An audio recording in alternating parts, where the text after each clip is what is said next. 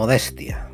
Modestia de saber que ahí afuera hay gente que sabe más que tú, que ha hecho las cosas mejor que tú y que lleva más tiempo trabajando, porque es muy fácil cuando se tienen resultados pensar que somos los reyes del mambo. Entonces dejamos de ser profesionales, dejamos de aprender, de preocuparnos por mejorar y de hacer lo necesario para crecer y al final acaba afectando uno a tu negocio y dos a ti, a tu mentalidad, cuando los resultados negativos acaban llegando. Es necesaria esa modestia para escuchar a esa persona que sabe más que tú, que tiene mejores resultados, de la cual puedes aprender para mejorar tanto como persona como en tu negocio.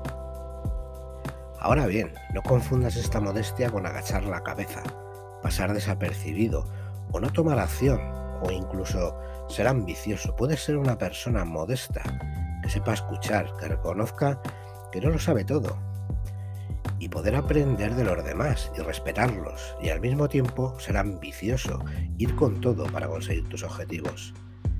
No te preocupes si piensas que esto de la modestia no es para ti, tranquilo. Los obstáculos o incluso el mercado te harán tener esa modestia, si realmente quieres crecer como persona y despegar tu negocio. Cuando tengas esos buenos resultados, que los tendrás, estoy seguro, tienes que detectar cuando te embargan esos pensamientos y esas emociones de soy la hostia, no hay quien me pare. Y en cierto modo está bien, pero si quedas hipnotizado por esos pensamientos, te vas a relajar, dejarás de aprender, menospreciarás a tu competencia e incluso seas intransigente con los clientes. Aquí la clave es algo que utilizan los deportistas de élite y es entrenar como el número 2 y competir como el número 1. ¿Qué quiere decir esto? Que si entrenas, es decir, si te formas, si escuchas a los que saben más que tú, si te preparas como si fueras el número 2, siempre vas a dar el máximo y compites como el número uno. Haz todo lo que tienes que hacer en tu negocio, con la energía de sentirte un referente. Esta forma de trabajar te va a hacer crecer de forma exponencial. El problema es que cuando consigues grandes resultados en tu vida o en tu negocio, ya te crees superior. Empiezas a presumir de lo que has conseguido. Y aquí es cuando más que nunca tienes que recuperar esa modestia y aplicar esa estrategia de los deportistas de alto rendimiento, de entrenar como si fueras el segundo y competir como el número uno. Esto te va a hacer seguir innovando, seguir teniendo ideas nuevas, estrategias nuevas, en definitiva, reinventarte continuamente, que es una de las claves para progresar en la vida y en los negocios. Ten en cuenta que todo avanza extremadamente deprisa, todo va muy rápido en estos tiempos. Y el éxito dura poco, hay poco tiempo para disfrutar de ello porque lo que hoy vale, mañana ya está obsoleto y se hace de otra manera. Las reglas del juego de la vida y de los negocios están en continuo cambio. Asume que no sabes todo, que siempre te va a quedar algo por aprender y esto, como casi todo en la vida, no se hace con las palabras, no seas modesto con las palabras, sé modesto con tus acciones, en tu aprendizaje, con las personas. Acepta que te queda mucho camino por recorrer, a pesar de los buenos resultados que tengas o lo que hayas conseguido. Seguro que te ha pasado alguna vez que te has juntado con gente que sabe más que tú o has ido a un evento y siempre hay esa persona que no para de hablar, que está buscando continuamente protagonismo, hacerse notar, en lugar de callar y escuchar. Escucha a la persona que da ese evento, que si ha sido es porque sabe más que tú o tienes claro que puedes aprender. Ten la modestia de escuchar, de hacer preguntas. Eso va a llamar la atención más de esa persona que la que está interrumpiendo y hablando de él mismo. Cuando las cosas te van bien, vas a querer hablar de lo bien que te van las cosas, de cuánto has conseguido.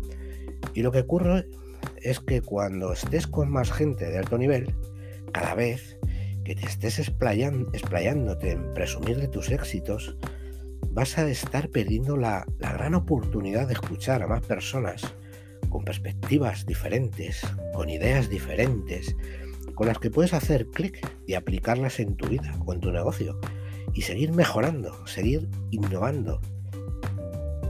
tener esa modestia te va a llevar a buscar mentores, personas con mejores resultados, mejores resultados de los que tú tienes, que pueden ayudarte a mejorar, ya sea en tu mentalidad o en la estrategia de tu negocio o el manejo del dinero. Hacer esto te sube de nivel, hace que puedas tener acceso a reunirte con personas de un nivel superior al tuyo, de un nivel extraordinario. Lo fundamental de este concepto es que existe gente mejor y con más resultados que tú, y siempre los va a haber. Este concepto te vale para apalancarte de esas personas que vas a ir conociendo, a las que vas a tener acceso y modelar lo que hacen. Aprovecha ese acceso para modelar lo que hacen y no tener que empezar desde cero. ¿Por qué hago un episodio hablando de la modestia? Pues muy sencillo. Pues porque lo he vivido en carne propia. Yo empecé a crear negocios a los 18 años. Y lo cierto es que no tenía ni puta idea. Era, era un temerario. Se me ocurría esa idea y ahí que iba yo. Como no tenía dinero, tenía que financiarme trabajando, haciendo trabajos por pues, de todo tipo, menos buenos de todo, es decir, descargando caminos a las 2 de la mañana, desescombrando y cosas por el estilo. Era la forma que tenía para poder financiar los sueños que tenía. Después de 17 años de duro trabajo, de arriesgar, de innovar, de estar haciendo inversiones, de ganar, perder, abrir negocios y cerrarlos, llegó el éxito. Después de apostar todo al negro, dejando mi trabajo de informático y una vida bastante cómoda en Madrid, me cambié de comunidad, vine a Alicante y creé una empresa de limpieza para comunidades. Simplemente porque en una reunión de una casa que acababa de comprar para ir de vacaciones, vi la oportunidad. Los primeros 11 meses fueron malos, muy malos. No encontraba trabajo, nadie me daba trabajo, nadie me contrataba. Lo intentaba cada día, pero nada. Y dicen que el que la sigue la consigue. Y al final lo conseguí. Entre medias, puedes imaginarte, la gente que me conocía se reía de mí. Te la has jugado, ya te lo dije, era muy arriesgado. Haces cosas que no son normales, chaval. Y durante el proceso encima, pues me tocó fregar escaleras, barrer, y claro, se reían de mí. Has cambiado tu trabajo de informático en telefónica, con traje, por limpiar escaleras. Madre mía, ¿qué estás haciendo con tu vida? Pero los resultados llegaron. Y buenos resultados. Entonces, todas esas personas que se reían de mí cambiaron su mensaje. Antes era un puto loco. Y en ese momento era pues un hijo de puta con suerte con los buenos resultados que pasó, que dije, joder, ya está, me voy a forrar, ahora sí. Ahora sí que voy a vivir como merezco. Me relajé, dejé de hacer las cosas que estaba haciendo durante esos 11 meses, no tuve la modestia de seguir buscando clientes, de buscar productos nuevos, de innovar, de crear servicios nuevos. Me relajé, creía que era la hostia. Y lo que vino es justo eso, la hostia en toda la cara.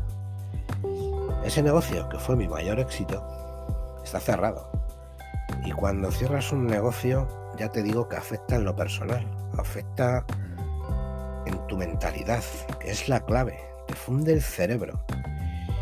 Y es aquí cuando necesitas un mindset fuerte, porque te arriesgas a entrar en una espiral descendente que va muy, muy rápido y cuando quieres reaccionar estás completamente hundido.